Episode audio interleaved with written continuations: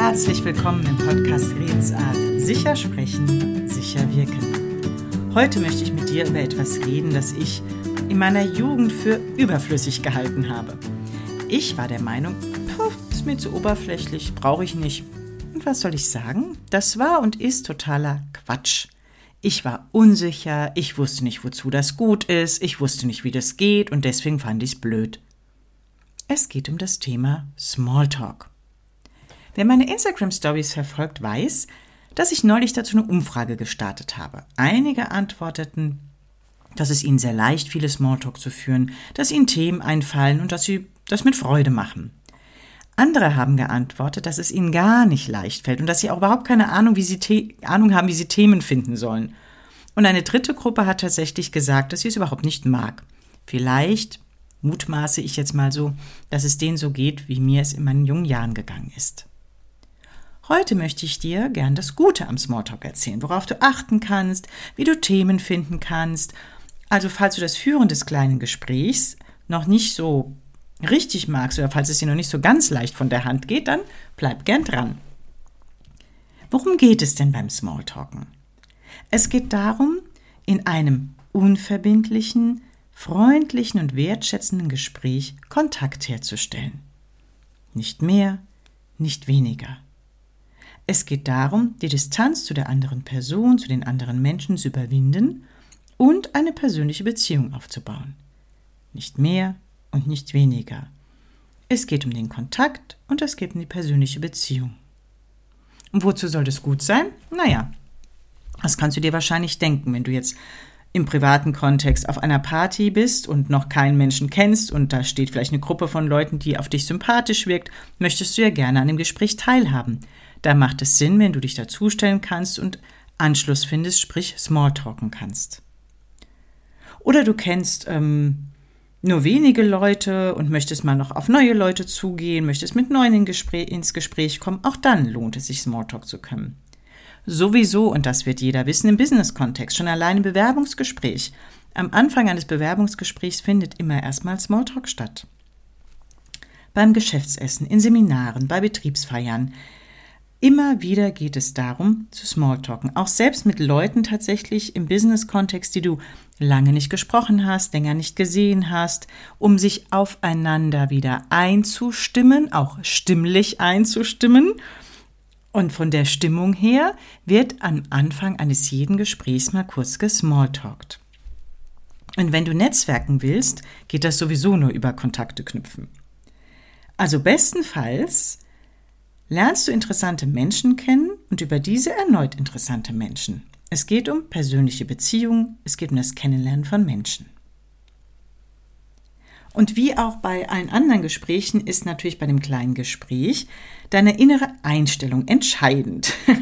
Wer meine ähm, Podcast-Episode zum inneren Team gehört hat, der äh, weiß jetzt schon, okay, meine inneren Teammitglieder, je nachdem, was die zum, äh, zum Smalltalken sagen, wer dafür ist, wer dagegen, wer sich sicher fühlt, unsicher fühlt, das spielt auf jeden Fall eine Rolle.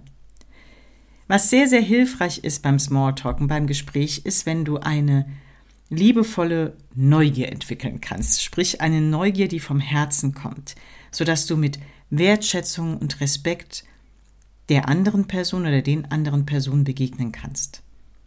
Was auch hilfreich ist, ist die anderen oder den anderen in den Fokus zu stellen der Aufmerksamkeit.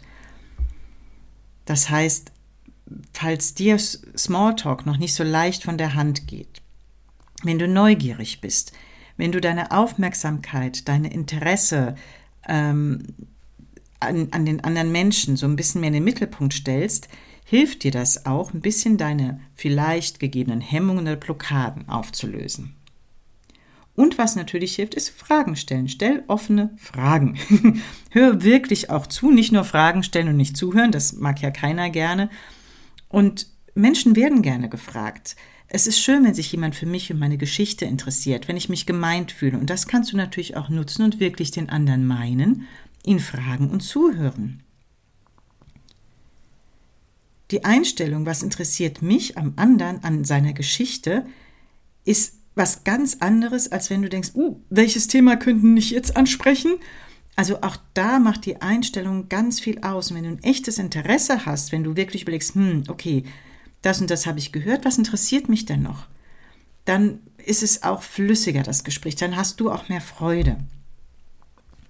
Gemeinsamkeiten finden ist auch was sehr Schönes. Wenn ihr Themen findet, über die ihr beide gerne sprechen könnt, was ihr beide, beide vielleicht erlebt. Als Beispiel, ihr redet über eure Urlaube und beide mögt ihr das Skifahren. Und schon habt ihr ein super Thema ich werde raus, ich fahre nicht so gerne Ski. Und auch das kann ich dann erzählen. Ich war schon Skifahren, meine Erlebnisse über das Skifahren, warum ich vielleicht heute nicht mehr gerne Ski fahre und so weiter. Und so entwickelt sich aus dem einen Thema das nächste Thema etc. Also Gemeinsamkeiten finden ist unglaublich hilfreich. Worüber könntest du jetzt reden im Smalltalk? Also es gibt sogenannte Standardthemen tatsächlich und ich weiß, sie kommen nicht immer so gut an und ich finde sie hilfreich und man kann ja von dem einen Thema prima auf das nächste Thema kommen. Also Standardthemen sind sowas wie die Jahreszeiten, das Wetter, Urlaube, was macht der andere, die andere beruflich. Dann gibt es äh, Aktuelles vom Wohnort. Äh, Kulturinteressierte unterhalten sich vielleicht über Theater, was da gespielt wird.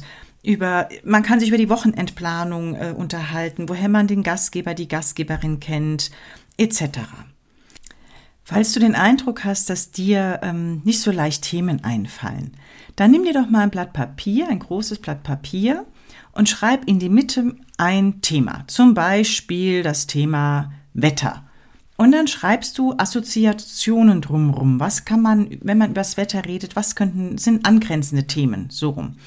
Zum Beispiel das Thema Freizeit, Garten, Urlaub, Gesundheit, Auto. Das sind alles Sachen, die mir beim Thema Wetter einfallen, über die ich mich im Zweifel weiter unterhalten kann. Und vielleicht fallen dir noch ganz andere ein. Mach das ruhig mal zu verschiedenen Themen und äh, du wirst sehen, dass du dann ideenreicher wirst. Ja, also du schreibst zentral in die Mitte des Blattes ein Thema und dann angrenzende Themen, Assoziationen drumrum.